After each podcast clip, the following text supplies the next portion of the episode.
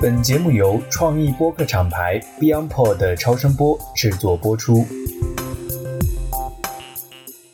本期节目呢，我们非常荣幸的邀请到了解数咨询的张扬老师。我相信啊，美妆行业的小伙伴呢，应该或多或少都看过他撰写的各个品牌和平台的数据分析报告。我也是因为看了很多很多张扬老师的拆解，对这位剑桥大学的经济学硕士非常非常的认可。所以在七月的第一个周末呢，我就付费参加了解数咨询举办的数字化战略总裁营的这个课程。我真的收获非常非常多啊！两天的时间，我拍了几百页的 PPT 啊，大概十几个小时的录音和密密麻麻的笔记，我记得大概有足有半本。在这个课上呢，张阳老师从数据的角度去复盘了花西子啊、珀莱雅呀，还有欧莱雅的新品线的整个起盘的过程。当把几年的时间线全都铺在你面前的时候，你去用上帝视角看各个品牌在各个平台上的各种营销动作，再搭配上大促的节点和代言啊、官宣啊这些市场的布局，你就能清晰的发现，原来真的可以基于数字化的分析方法去提高决策的成功率。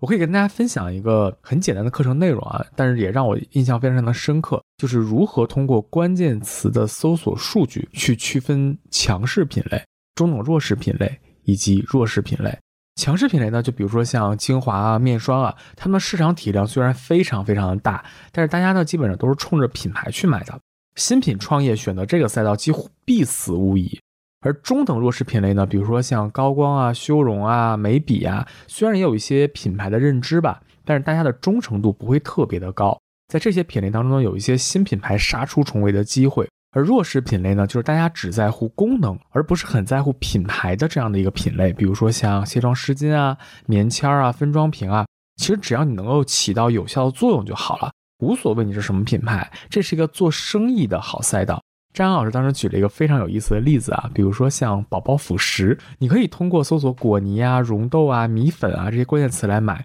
但是买婴儿奶粉你会吗？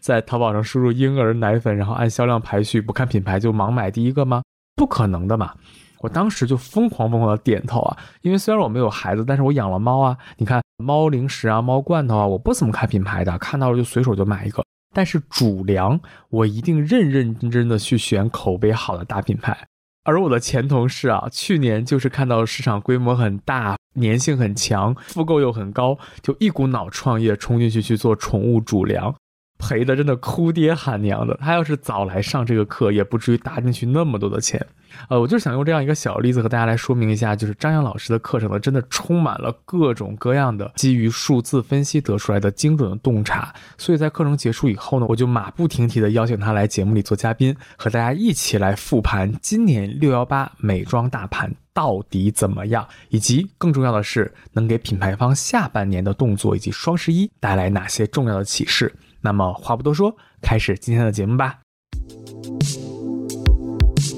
欢迎来到美妆内行人，我们一起用内行的视角观察美妆行业中的品牌、产品、营销、渠道，共同探索新消费格局下美妆内行人的坚守和改变。哈喽，大家好，欢迎来到美妆内行人，我是节目主持人韩笑。我今天特别高兴啊，以后我好让艾勇一起来录节目了。我们好不容易一起在北京相遇哈。是的，是的，美妆内行人社群的小伙伴肯定都知道啊，我上个周末没有休息，跑出去上两天课，就是解数咨询的总裁营，讲的是如何通过数据分析去指导企业日常决策啊，拆解了非常非常多的美妆品牌的案例，真的学到了很多很多干货。然后这两天我都在群里面一直在发我拍的各种课程的 PPT 啊。不仅仅是我啊，社群当中的很多小伙伴都觉得这个课程内容真的太干货了。勇哥，你看咱们社群的福利就是我自己掏钱出去上课，然后免费给大家去分享 PPT。然后在课程结束的时候呢，我就和解说咨询的张扬老师呢约定了，一定一定一定要来我们的节目里和大家好好分享一下这一部分关于美妆的干货内容。所以呢，今天这期节目的听友，你们真的是捡了一个大便宜啊！就是你们现今天听到内容是平时只有花了钱才能听到内容。那我们就先铺垫到这里，废话不多说，去邀请一下我们这一期节目的嘉宾，解数咨询的张扬老师吧。Hello，美妆内行人的听众朋友们，大家好，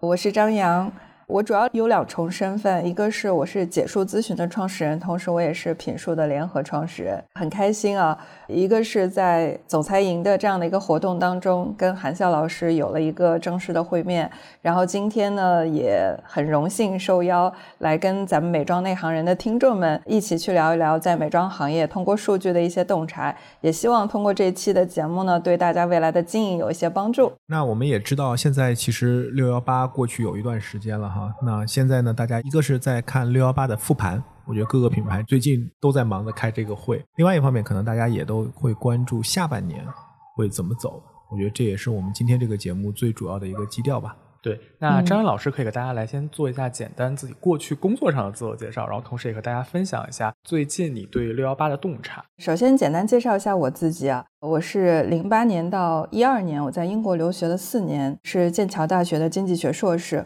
回国后呢，我的第一份工作是做咨询的，在麦肯锡做了差不多两年多的咨询顾问，一直到一四年，也是由于一个特殊的契机，我参与了这个马应龙的大健康的项目。这个马应龙呢，就是大家所 熟识的那个痔疮膏的品牌。也是通过这个机会，我接触到了电商，并且孵化了我人生中的第一个品牌，是一个婴童的纸尿裤品牌，叫白又白。中间踩过很多实业的坑，在这儿呢就不赘述了，主要是供应链的坑。然后在踩完这些坑之后呢，我分析了一下自身的优势，感觉自己还是相对来说比较适合做咨询、做服务的。后来呢，就转型做了解数咨询这么一个品牌。我经常调侃自己过去的经历啊，说去过天竺，因为确实孵化过品牌，所以呢，现在想在去 天竺的路上卖卖水，把我们之前的一些这个心路历程啊、成功经验啊、踩过的坑啊，都能够去分享给我们所服务的一些客户。在我们二零年注册过解说咨询之后呢，确实踩上了一波风口。大家都知道，一九年、二零年的时候，有非常多的新锐品牌在融资，特别是消费类的。那我们在这个阶段呢，服务过各行各业的，特别是比如说美妆啊、婴童啊，还有零食饮料、宠物等等。但是总结下来，感觉还是美妆的客户略微多一些，可能是因为美妆这个产业毛利空间高吧，所以就机缘巧合服务了很多这种美妆产业的一些消费品公司。那张阳老师刚刚你提到了这么多的行业当中，让你印象最深的，你服务过的一个品牌是哪一个？还蛮多的，因为我们一般服务的周期是长达一年，所以在这个一年的陪伴下呢，我们接触深入之后会发现啊，就是以往会觉得中小企业，特别是在孵化的阶段是问题最多、困难最多的。但是当我们各个阶段的企业都有接触之后，会发现真的就是在整个生命周期的轨道当中，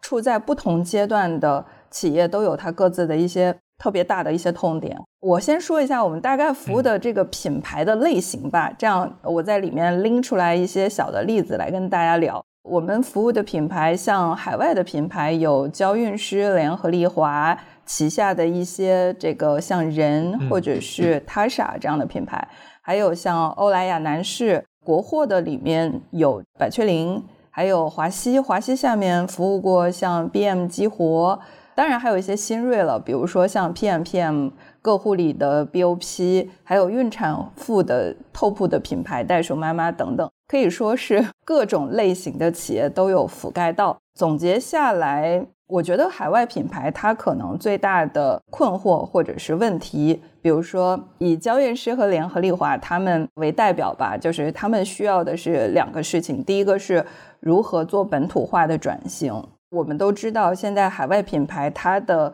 竞争对手劲敌已经不仅仅是跟它同级别的一些海外高美了，甚至会有一些这个做功效护肤的，可以说是他们的平替的一些国货品牌，包括他们的流失去向有很多也是这一类型的企业，所以呢，它急需找到就是可能以前是躺平的状态。或者是很多的国人会认为海外品牌本身就有非常强的品牌力，有彰显价值。但是现在呢，当有了更多的性价比更高且功效上都能打平的一些国货的时候，这些消费者开始去做了一些更理性的消费上的选择。所以呢，海外品牌这个时候才突然间，呃，当营收和净利润收缩的时候，才有意识说 我去俯下身了解一下。这个现在的消费者他为什么他照说以前用的是我的娇韵诗的双萃，或者是像他莎这样的相对比较高端的有调性的，那为什么我们现在就就消费者要放弃他们？那这些人到底是怎么想的？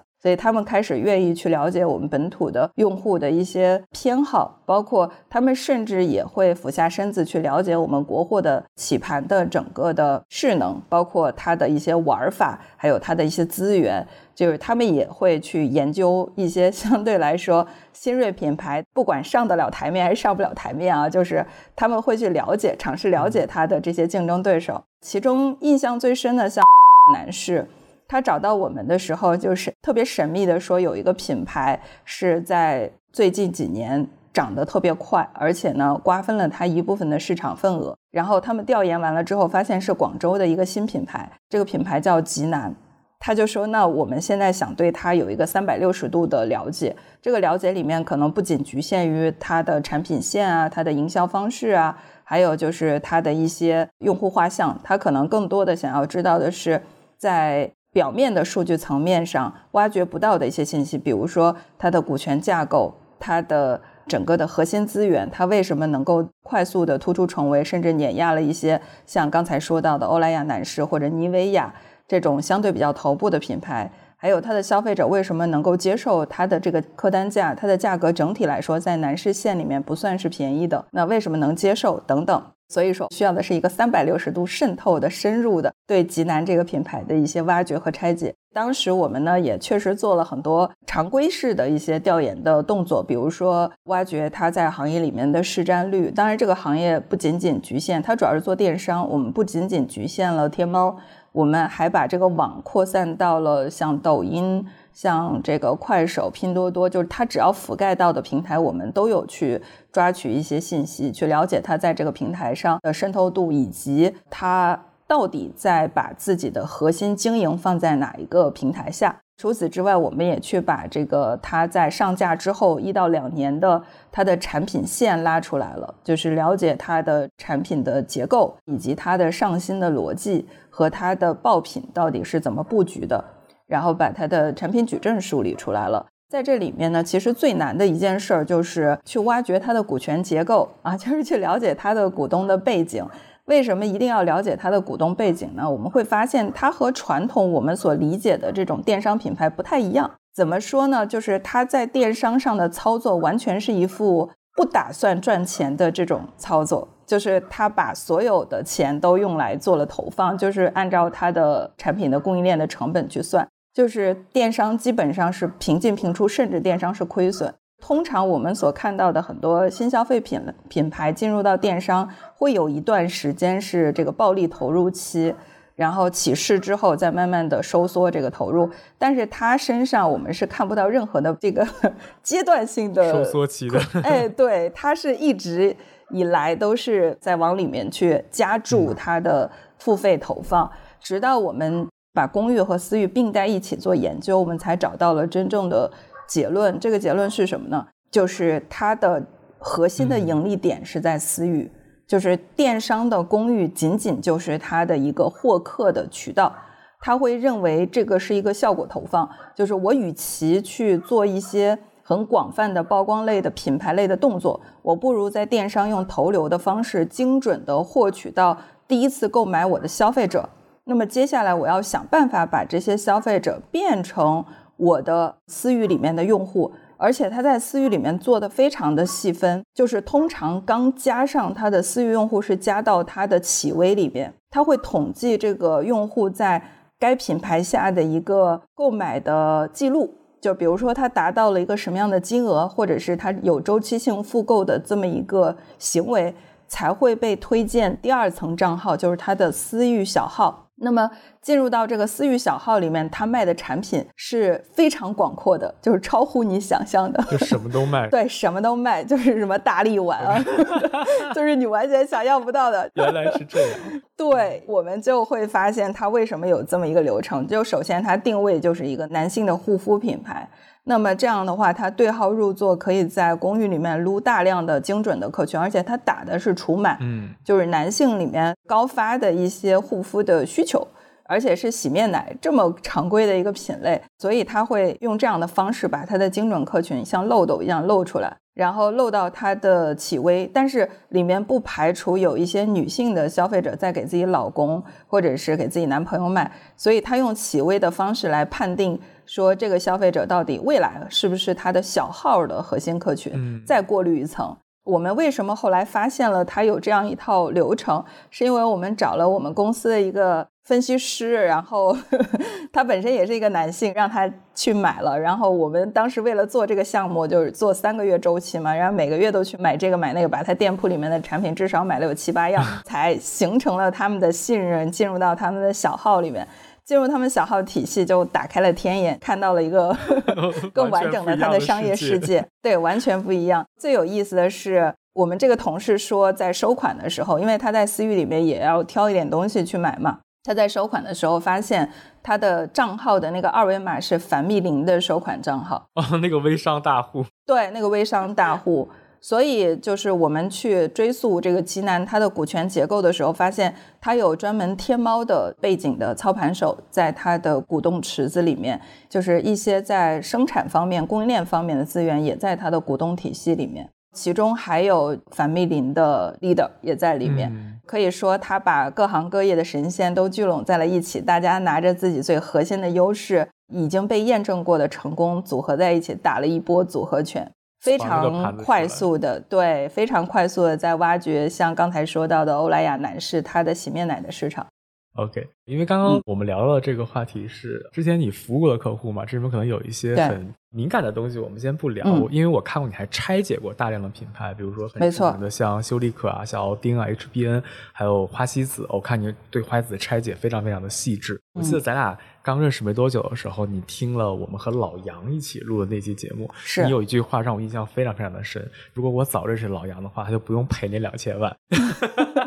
因为你说，其实你早就拆解过什么是品牌品类，我觉得你的那个整个拆解逻辑非常非常的精彩，可以给大家来分享一下吗？首先就是我们拆解过的品牌也还挺多的，但是他们都有一个共同的标签，叫做知名品牌。我在这里面拿出两个相对来说比较有代表性的，大家也会比较感兴趣的，一个是花西子。其实对花西子的拆解呢，也是遵循着我们的数字革命的那个模型。就是从这个老板的背景开始拆，无论是对于自己的这个企业的规划，还是去看目标企业，我们肯定是要先从这个老板本人的背景经历开始了解。比如说花西子、花满天，他之前是有操刀过百雀羚的一个子品牌项目，叫三生花，然后也操刀过这个玛丽黛佳、水密码等等，就是他是借助。之前在一网一创的这个 TP 代运营的身份，然后做了店长，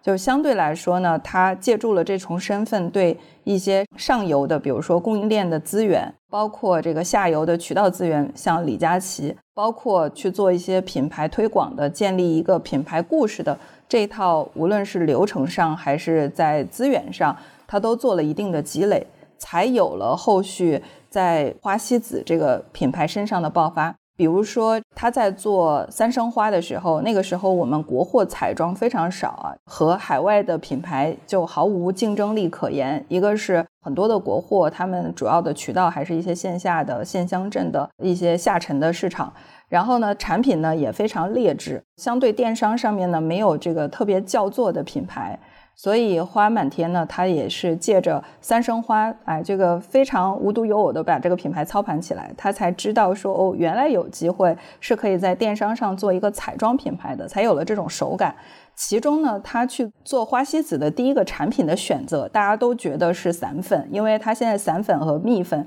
占了它整个营收的四成。但是事实上呢，花满天第一个在电商上起爆的产品是雕花口红。就是他推的那个故宫雕花口红，所以某种意义上，他是在做网创其中这个百雀羚的项目的时候，接触到了雕花口红的供应链。那个口红其实做的挺精细的。如果说第一次让供应链去做原创设计的时候，它不一定能成型。所以这件事情背后有大量的沉没投入是在研发阶段的。所以这个是它供应链的资源。其次就是李佳琦的资源。其实，如果大家去考古的时候，发现李佳琦他起爆，就他个人的起爆，都还有一个很核心的产品，就是那个口红。一个男性冷白皮对着视频或者对着直播的观众去擦口红，他跟马云两个人去 PK 卖口红，因为他豁得出去，然后他卖的还比马云卖的多，所以就是口红也成就了李佳琦。而这个口红是谁呢？其实就是花西子。所以他在借着李佳琦的这部分资源，也是在之前做三生花和百雀羚的时候所搭建起来的。后面呢，连散粉包括蜜粉的这个产品的升级，都有李佳琦他的选品会在背后提的建议。我之前在课上有讲过嘛，因为花西子打的是以花养妆、东方彩妆、东方美妆，那么他特别希望把东方的元素能加到他的产品上，所以他特地把他的粉扑换成了丝绸，就是那个丝的面料。但是丝绸的缺陷是它沾粉之后呢，就是那个粉质它不是那种均匀铺开的，它容易沾到粉块儿，铺在脸上的时候就会形成这种就一块一块的，很难被铺开。所以李佳琦团队当时还专门拍了一个综艺节目，拍了这一段，说你不能为了去体现你的所谓的东方彩妆的属性，让消费者的体验做了牺牲。就是你不能让消费者让渡于你的品牌文化的传播。你现在看到它的蜜粉也好，散粉也好，还是非常老实的 在用着 那个传统的粉扑。那是因为这个李佳琦在背后不仅仅在营销上，我们说带货上起到了一个这种渠道优势、渠道资源，还有就是在产品的迭代和改进上，它也有出过力。最后一个是关于品牌故事。我们都知道，花西子呢，它核心抓取的是一些在雅文化当中比较关注这种古风，或者是呃三坑里面的 哎三坑里面的汉服文化的这一部分的女性。她做了很多抖音里面的短视频内容，包括孵化的一些蓝 V 账号啊，也都是古风小姐姐的变装，或者是古风妆造的打造等等。就是他之所以去花了那么多心思去做这一类型的内容，其实也和他的想要打造的那个品牌文化，就是针对东方女性提供的彩妆品牌。所以呢，他在品牌故事里面找到的都是跟中国元素相关的。其中有一个小细节，就是我记得我在课上的时候提到，花满天他不管怎么包装自己，他身上有非常强的电商，特别是传统电商的基因。为什么这么说呢？有两件事儿，就是很电商人。第一件事儿呢，就是他在所有的投放或者是所有的品牌建设的动作，都是在产品上架之后才去做的，才去放大的。和海外的品牌不太一样的是，海外品牌会做预热、预售、蓄水。那么在这段时间，产品虽然上架，但是它不可售卖，它是一个预售的定义。那么把势能打到一定程度，饥饿营销打到一定程度之后，消费者才有可能在这个链接上，哎，以一个节点，就是非常有仪式感的转换。但是花满天它不是，它非常的 非常的电商，就是它把产品上架之后，还要做一些绩销，做一些评价，让这个产品它具备承接能力的时候，才往里面灌流量，才做营销，否则他会觉得。我提前做的这些势能都浪费掉了，所以这是一个很典型的电商人的做法，就一个流量都不浪费。第二个点呢，就是他会让他的消费者配合他去做产品迭代。有一个很典型的例子，就是他的眉笔，就是通过消费者就是花瓣儿，他把陪伴他去帮他提供这个产品升级和迭代建议的消费者起名叫花瓣儿，就陪伴花西子成长。那么它一个眉笔可能迭代了八次，它的散粉也迭代了四次，所以能够让消费者的建议浮出水面，并且贴合他的建议去做产品改造这件事儿，花西子做的也很电商人。有很多电商成功的品牌都是真的是听劝的，他才成功。比如说 Baby Care 啊等等，他们就是会收集和反馈这些消费者信息，并且把这些信息反哺到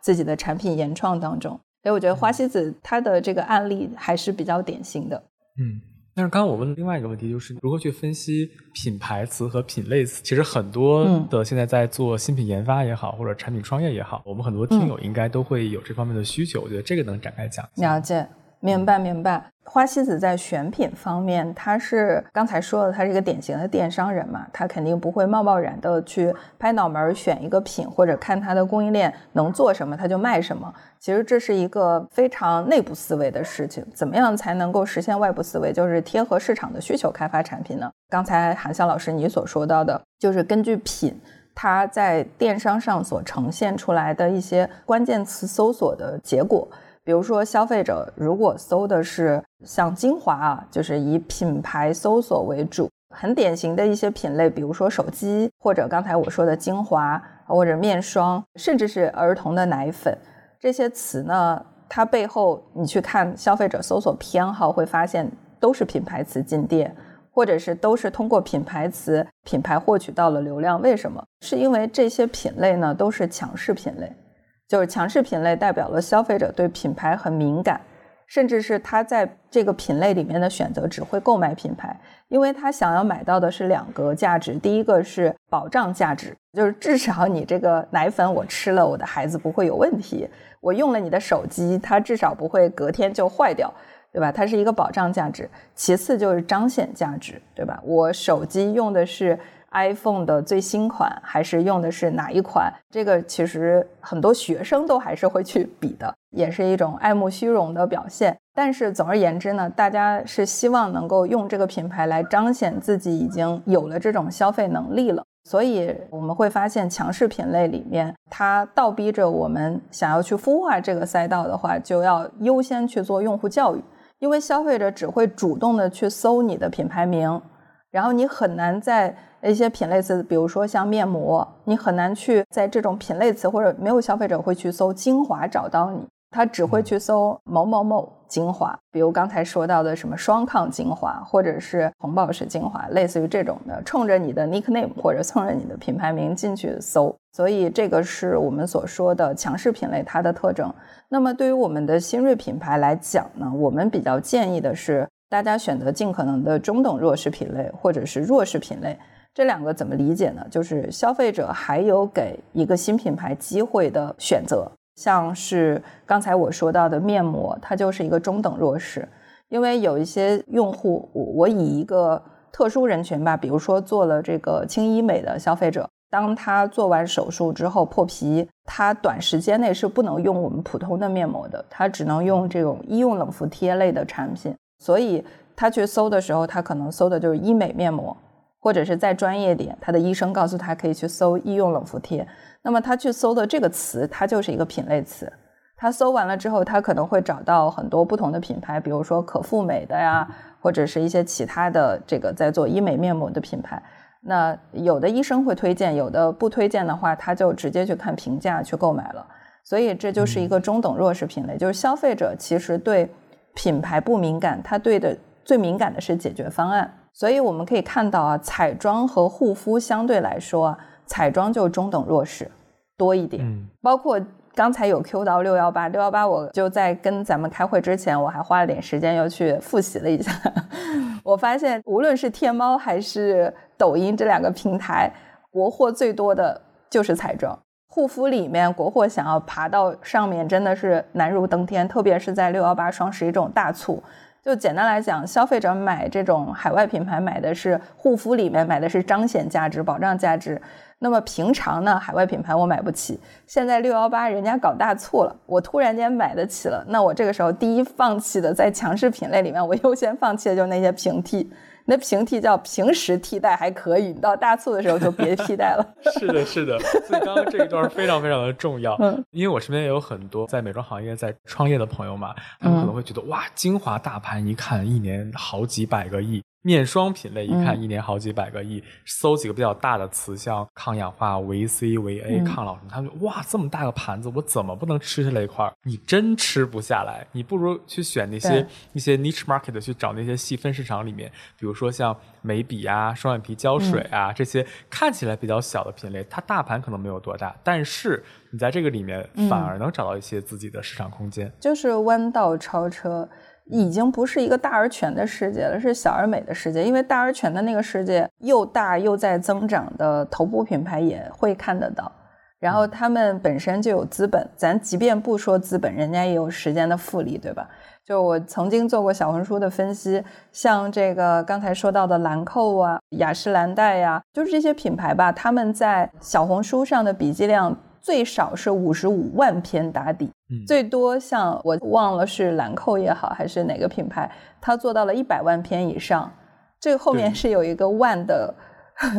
单位的，所以他们所以一个月要铺出去一万篇小红书的商业笔记，对。一万是最少的，那还是上海封城期间只能降到一万篇了。就是日常情况下都是两万篇打底一个月，所以这个是我们的强势品类，它真的是需要大量的，不仅是要有曝光，还要有种草教育，然后要让消费者他七次才能认识你、理解你、使用你。那么我们就得让他到任何一个域，或者是在任何一个机会下都有机会看到我们。呃，我们才有可能去转化它。但是这种曝光的势能是我们目前的国货品牌，特别是在护肤赛道还做不到的。小红书前二十名的种草的笔记量排名，呃能挤到前二十的位置上的只有珀莱雅和薇诺娜这两家，彩妆还多一些。十八家都是进口，而且他们还都是倒数。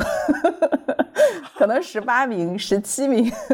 所以这个对对教育达不到，你就没有办法去做市场的这种收割，这是强势品类很现实的这么一个情况。就刚才张扬老师其实也提到了今年六幺八的一些情况哈，其实今年的六幺八在一行业里大家的关注度还是非常高的，因为我们知道其实去年的双十一表现是很差，嗯，但是呢是在一个大的疫情的一个背景下。今年呢，其实疫情解封以后呢，大家其实还是有很多的期待，或者说它的风向标的这个含义会非常的大。一个是对于今年的这样的一个经济的情况的反弹和复苏的期待吧，同时也是对整个全年或者下半年的这样的一个展望。所以我觉得张阳老师是不是可以跟我们整体的介绍一下今年整个六幺八的这个数据呈现一个什么样的一个特征啊？跟往年有什么样的不同？从六幺八的结果上来看。拿一个赛道来讲吧，就是大家会比较聚焦一点。比如说以护肤为例，淘宝和抖音这两个大的平台依然是六幺八的一个成交的聚集地。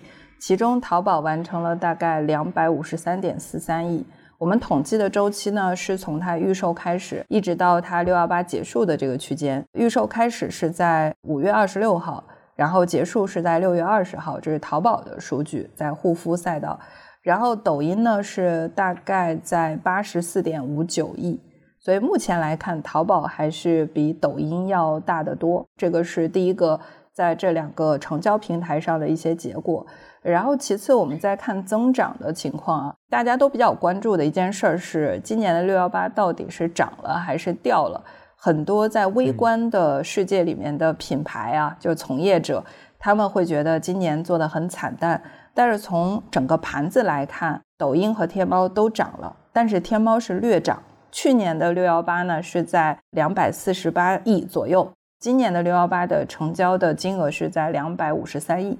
也就是相对涨了大概两个点左右，就是百分之一点九的样子。对对对，抖音呢相较就是去年来说就翻番了嘛，就是涨得更多一点，它的比例。特别值得一提的是彩妆。彩妆我记得是涨了百分之九十以上，哇哦！对，所以等一下涨了百分之九十该怎么来理解？抖音彩妆是这样啊，去年的彩妆是在二二年的 Q 二大概是四十亿，然后二三年的 Q 二是八十亿，也就是翻番了，翻了一番，翻一番。然后对护肤的 Q 二去年是一百七十九亿。今年的 Q 二是两百七十七亿，涨了百分之五十四，嗯，相当于涨了将近小一百亿，二分之一，对对对。然后在整个把美妆行业，就是把护肤和彩妆并在一起去看的话，是从两百二十亿涨到了三百五十八亿，就是涨了百分之六十二。哇哦！所以抖音目前来看依然是一个高增的，无论是在护肤也好，还是彩妆也好，是高增的一个势能。但是呢，天猫来说呢，即便有增长，也都是轻微的，就是没有我们所设想的是那种已经它已经到天花板，这个天花板还是比较明显的。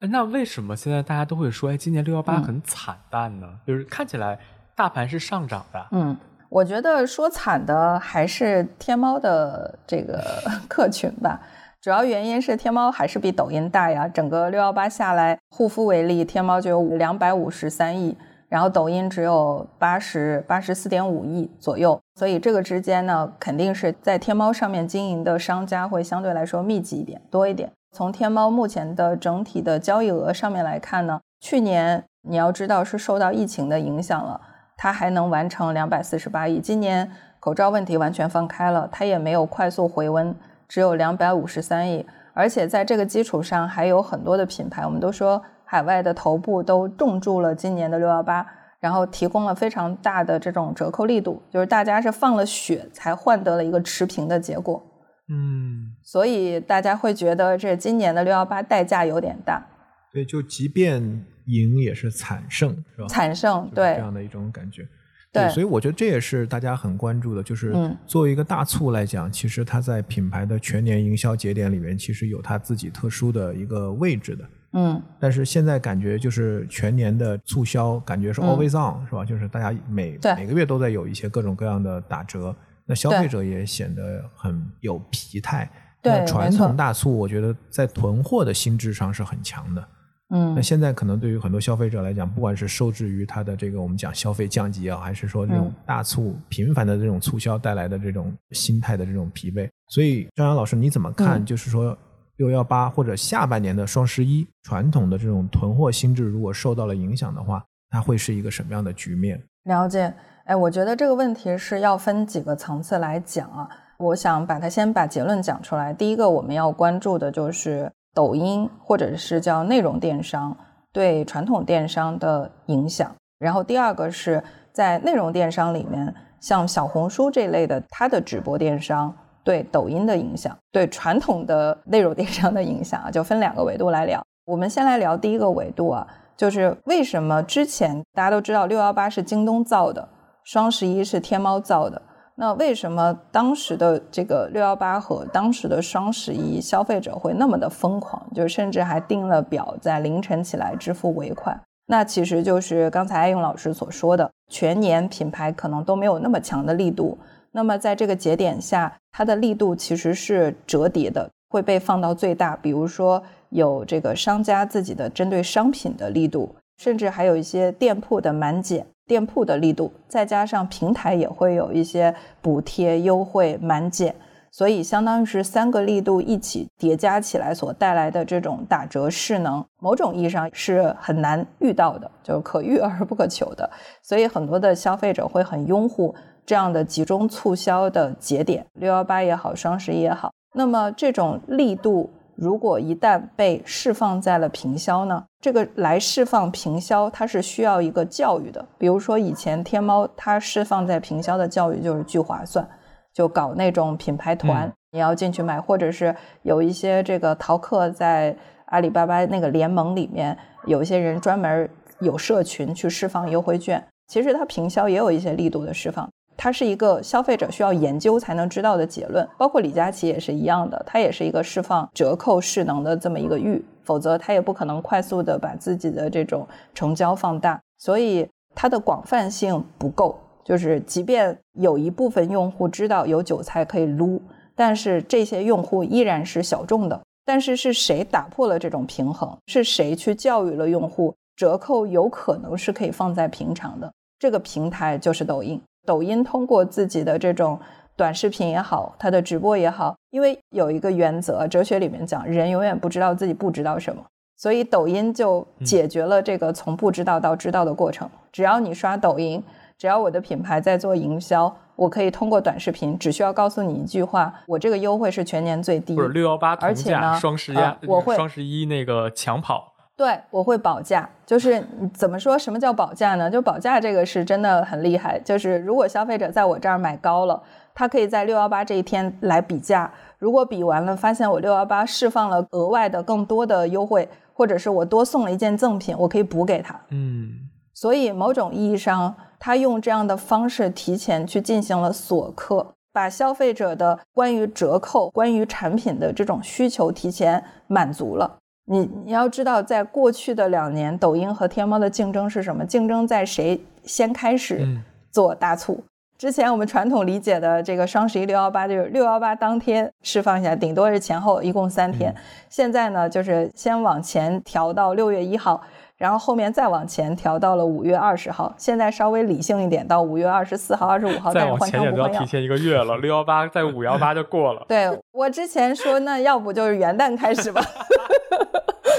对吧？对，就锁客嘛。大家为什么要把时间往前提？因为消费者他今天就想买一盒面膜，就是看哪个平台、哪个品牌优先把它转化了。它转化了之后，他再有这个诉求，他也不会因为你的折扣在六幺八何必呢囤那么多？那抖音就起到了一个去触达教育，然后提前释放，并且做了一个保障，这个保障叫保价的一个保障，最后才使得把捆绑消费者多年的六幺八双十一大促魔咒给打破。啊，这种神话给打破，那我是不是可以理解成是一种兴趣电商对货架电商的一种阻击和拦截？对，其实我们深度的去研究这件事儿，会发现它转移的只是消费者的购买习惯而已。你要知道，有一件事儿，我们去考古的时候去讲说，字节跳动他们最早做头条，头条上面是有信息流电商，也就我们称之为二类电商的，里面有很多的假货。或者是那个时候里面有很多的商家就去投流，ROI 可以达到八甚至十二。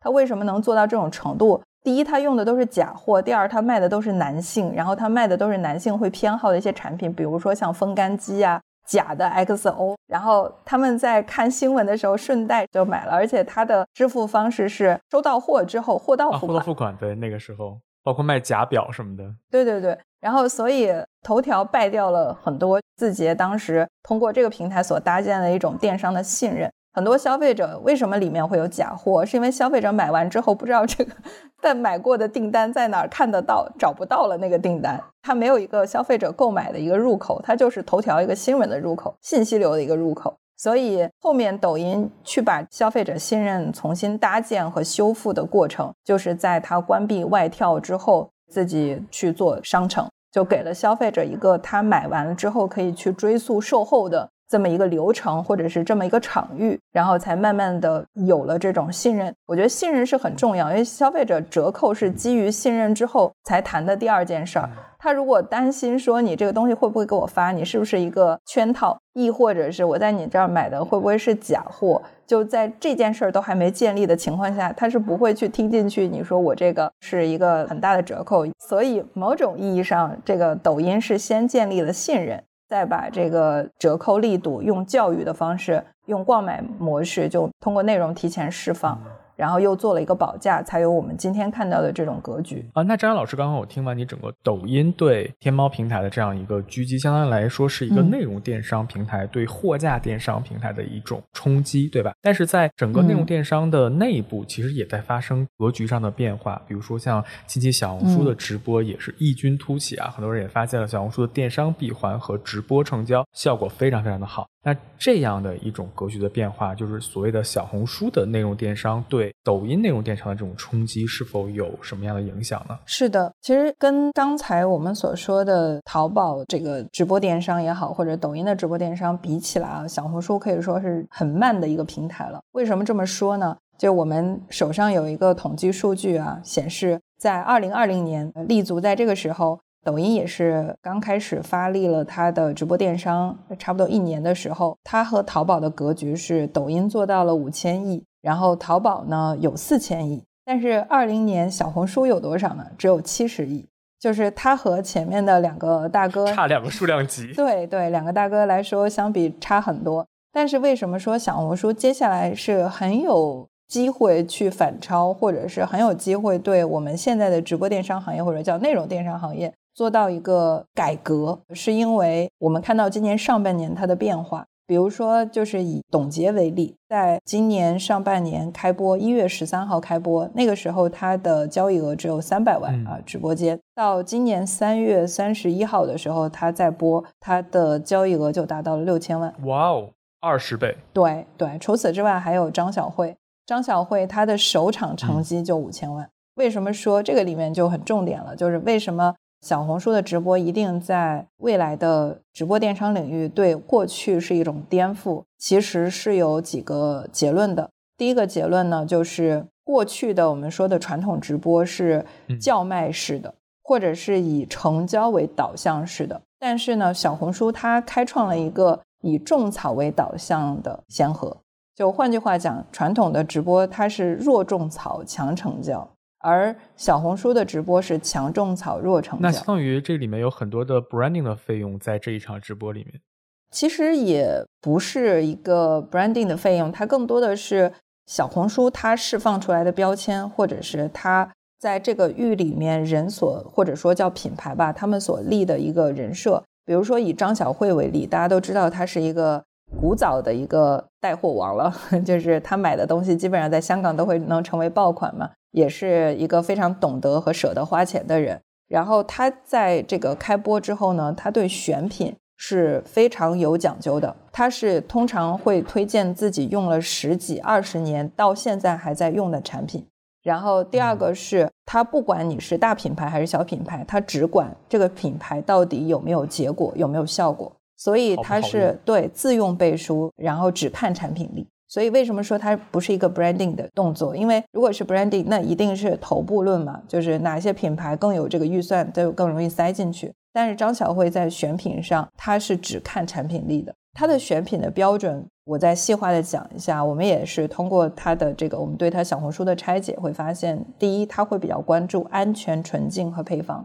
而且第二个是她特别关注即时效果。啊，就是你不能说让我使用了，给我一个承诺，说使用六十天或者九十天我才能看到，二十八天后见效。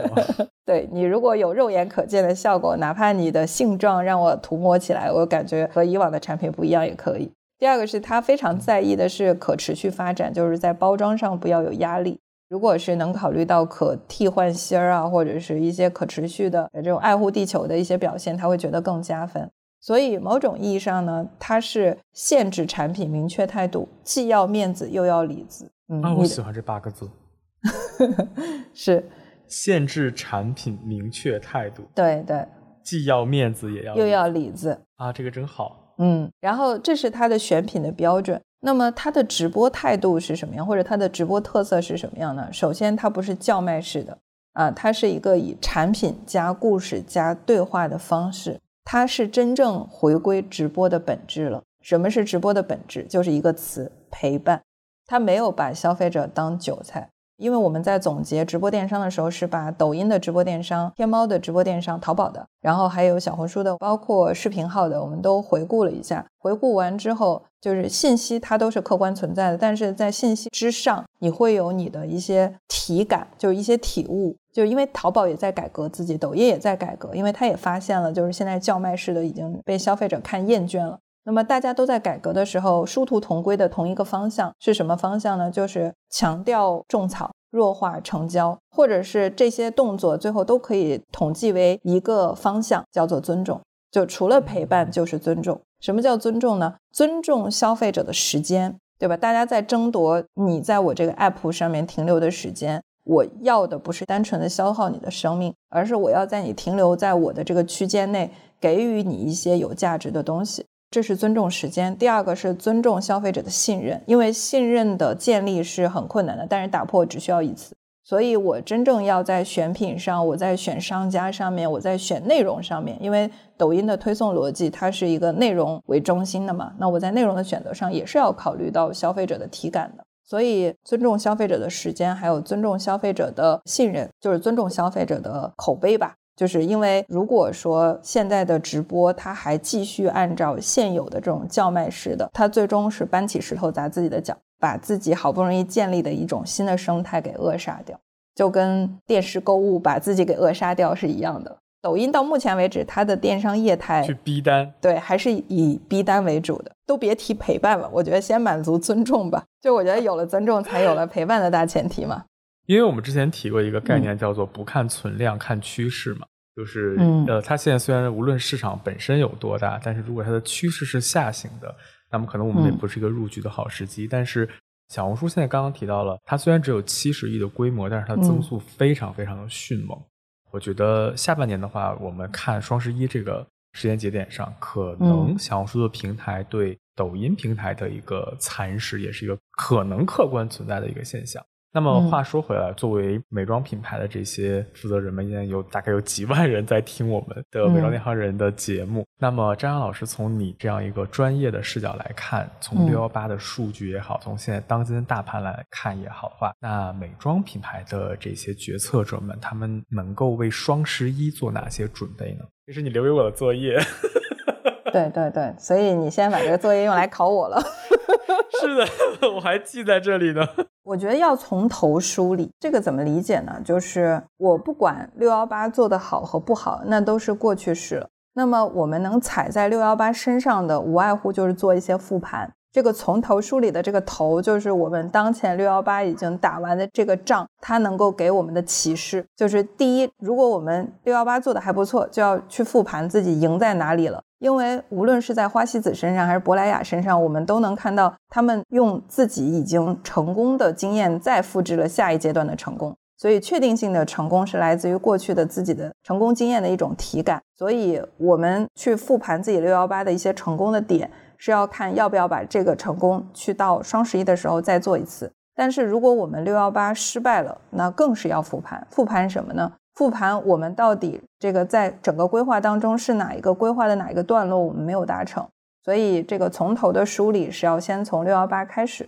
无论六幺八我们做的好不好，都是要从头开始的。那么这个复盘里面，我觉得推荐需要去考核或者是去调研的元素都有哪些呢？首先第一个元素就是我们的产品吧。这个产品维度呢，第一个是要去看我们把这个产品这个品类放在我们行业的时候，它的表现就是它的市占率是涨了还是掉了。为什么不要先去看自己的涨跌？是因为有的时候啊。你的品类下滑，你的产品下滑，不一定是你自己做不好造成的，有可能是行业外部的一些宏观环境，像三七七啊一些特征啊，它受到影响之后，一定会对整个美白的行业带来一些颠覆式的影响。所以，我们先去看行业，就是把自己摆在行业身边去看它的这个怎么说比较级，它是涨了还是跌了，再来去缩小我们接下来要调研的那个逻辑漏斗，就是到底是我们自身是纯粹是我们自己的下滑，还是说因为行业影响我们被连累到下滑？我觉得这是第一个要从外部去分离的一个很核心的要素。然后再来就是竞品，就把我们和竞品放在一起，特别是直接竞品。这个直接竞品指的是什么呢？我见过有很多老师去分析直接竞品都有哪些元素。我一句话讲清楚，就是这个消费者他要不买你，一定会买他的那个品牌那个产品。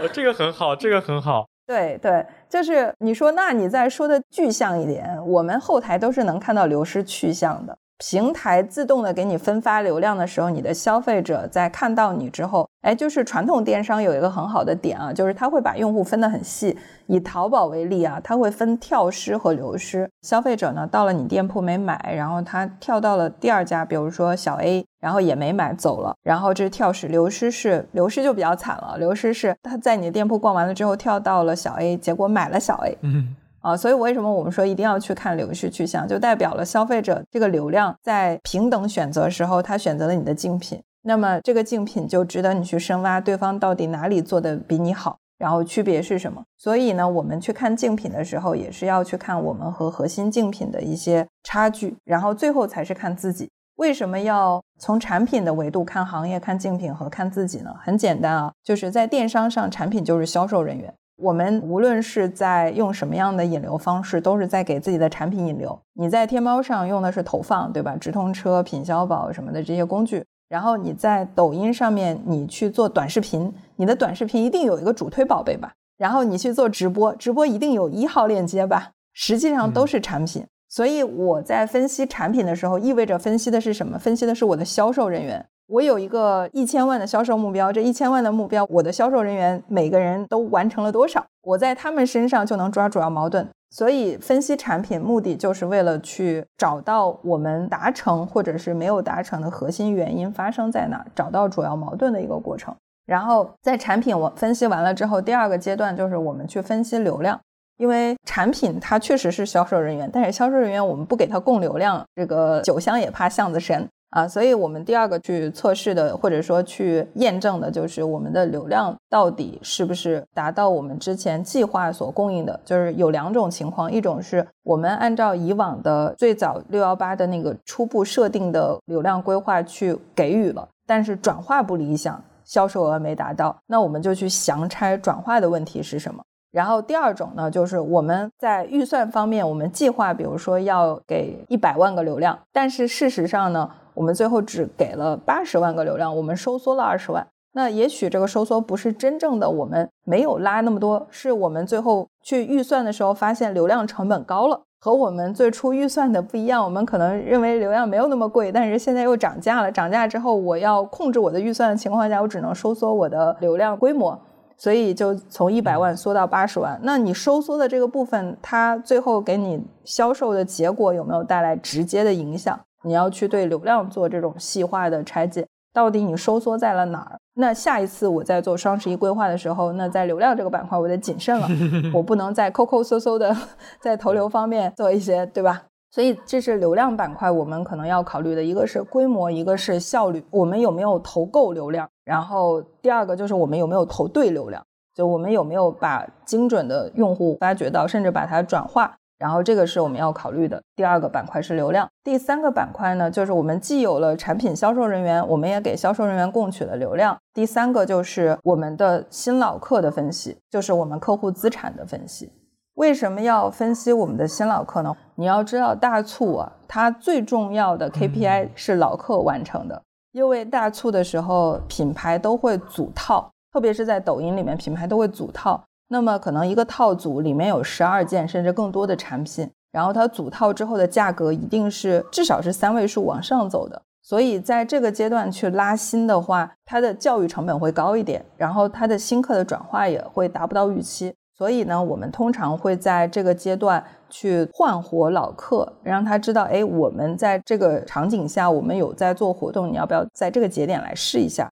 所以我们做新老客分析的是第一个。我们要知道我们现在的老客的换活的情况怎么样，就是我们有没有在这个大促的时候提前做蓄水，做一些用户教育，让他在大促的时候能够进来，保障我们老客的 成交顶上我们的半边天。然后第二个是我们拉新的这个池子。在大促期间的表现怎么样？是相较以往我们还有所增加，还是说我们在大促的期间，这个老客的比例把我们的新客的比例有压缩？我们可以在这儿去分析一下大促到底我们要不要拉新。有一些品牌它搞不清楚大促要不要拉新，所以它有一部分的流量是触达新用户的。但是有一些品牌想得很清楚，我大促我只对老客。所以它在大促期间的蓄水期的投放全部在于老客换活，然后所以我们去做这个诊断，就来判断大促拉新的价值，这个是六幺八去做判断最好的一个节点。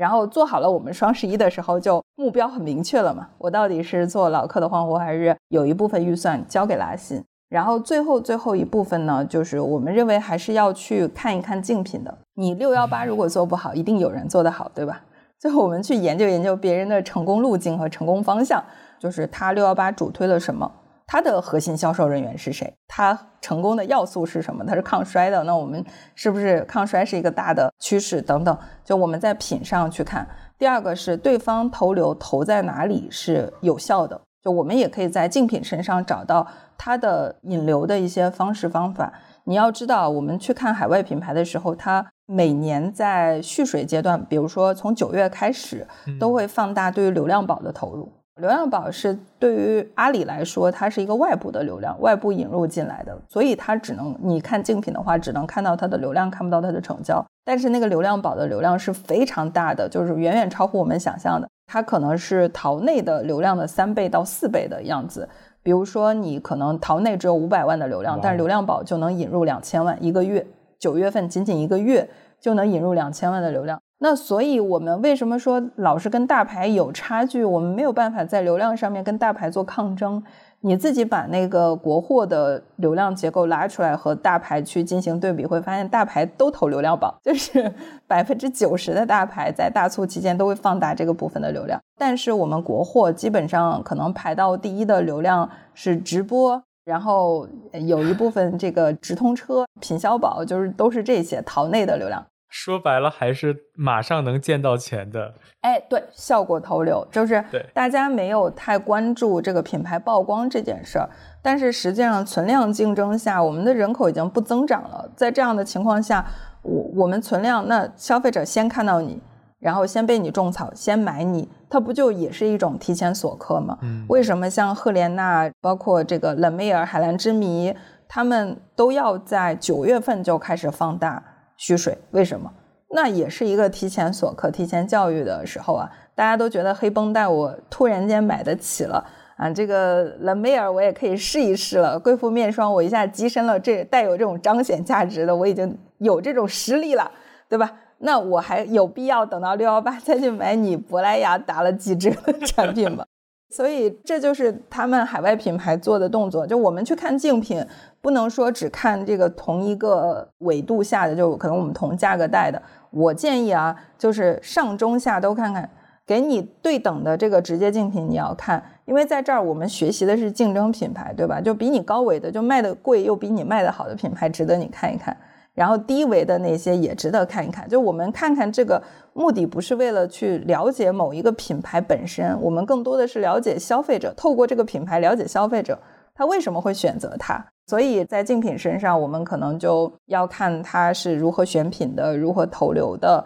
然后它的消费者评价里面有没有一些未被满足的需求。简单来说，它的差评，对吧？我们可以在差评里面去挖掘，就好像我在课程里面有讲到过。嗯，花西子它现在也有差评，它的差评就是飞粉，还有不持妆、不持久。那么如果有品牌能做到既空气感能透气且不飞粉，而且还能持妆，还能防汗，那这个产品一定是可以直接去收割花西子蜜粉的这么一个产品。嗯，所以消费者差评竞品里面的消费者差评。我们深度去读，动态的去读，是能了解到我们下一个产品的开发方向的。因为开发产品不是说它有一个，就是班级里有一百个学生，你去跟其他的学生去竞争，说我是双抗，我做三抗，就是我觉得这个好幼稚啊。这就是很典型的内部思维，对吧？就是自己想说，我只要有三抗，我打压你双抗，我的产品就有产品力。其实。我觉得珀莱雅它的优秀是在于，它抓住的不是成分本身，它抓住的是用户痛点。它在拥抱抖音的时候，它起爆的是泡泡面膜。就抖音，你是一个很好的场域，消费者可以看到一个新奇特的产品，黑色的面膜能发泡，对，能发泡。他觉得这件事儿是肉眼可见的效果，而且再给一个痛点的句子，叫做“你皮肤越脏”。你的泡泡越多，那么他肯定会忍不住的想实验室的下单。那么他有了这样的触电之后的成功，才给他未来的双抗也好，未来的红宝石去铺就了道路。所以我们就千万不要去把他的结论归功于某一个单一维度。就比如说他做了双抗，他做了抗衰，我觉得这个事儿看得太浅了。嗯，还是我们在数据维度对一个企业的拆解不够完整。OK，只看到了一面。嗯，哦，刚刚听到张扬老师整个结构化的梳理了这个六幺八的复盘对双十一的指导，从产品的梳理，一直到流量结构的梳理，再到新老客，也就是客户资产的梳理，再到最后去竞争品牌的这些竞品，如何去分析它的这个流量结构、产品的这些东西。我觉得真的是手把手教大家一个方法论啊！就是我不夸张的说啊，这个东西你在外面要是想听张扬老师讲的话，是要花钱的。那今天特别感谢张扬老师能够给我们带来这么干货的内容。那后面我们也很期待能够跟你去进行更多的分享。我们也希望，如果要是对解数咨询感兴趣的品牌呢，也欢迎去关注解数咨询的公众号。我觉得这样也是一个能够更多的去了解你们的机会。好，也非常荣幸哎，受到这个韩笑老师的邀约来我们美妆内行人的播客做这个分享。实际上，美妆内行人我是天天都在听的，我也是忠实小 fans。然后里面也有很多这种大牛把自己的一些经验拿出来，毫无保留的去做分享。我觉得这是一个很好的机会点。但是实际上，在我们的日常经营当中呢，不是每个赛道我们都能够有前辈在我们前面趟出一片光明的路，让我们去做第二个。去吃螃蟹的人。所以求人不如求己。就一方面，我们关注韩笑老师的播客内容，可以学到很多前辈的经验之外，我建议大家也去打磨一套属于自己的数字化能力，这样我们就可以在对方即便没有拿出自己的这个履历经历，然后来去做分享的前提下，我们也能用数据的语言去还原一个真相，然后去了解它背后成功的奥秘。数据是很有魅力的，反正我是一直在被数据所喂养的。它也有时间的复利，甚至你可以看跨平台所带来的一些新的洞见。最后，很希望小伙伴们都能够拥有数据的这个工具，或者说这把利剑，捅开这片 天，然后给自己打开一个全新的市场。嗯嗯，好，那谢谢张扬老师，我们今天的节目就先到这里喽。好，谢谢，拜拜，拜拜。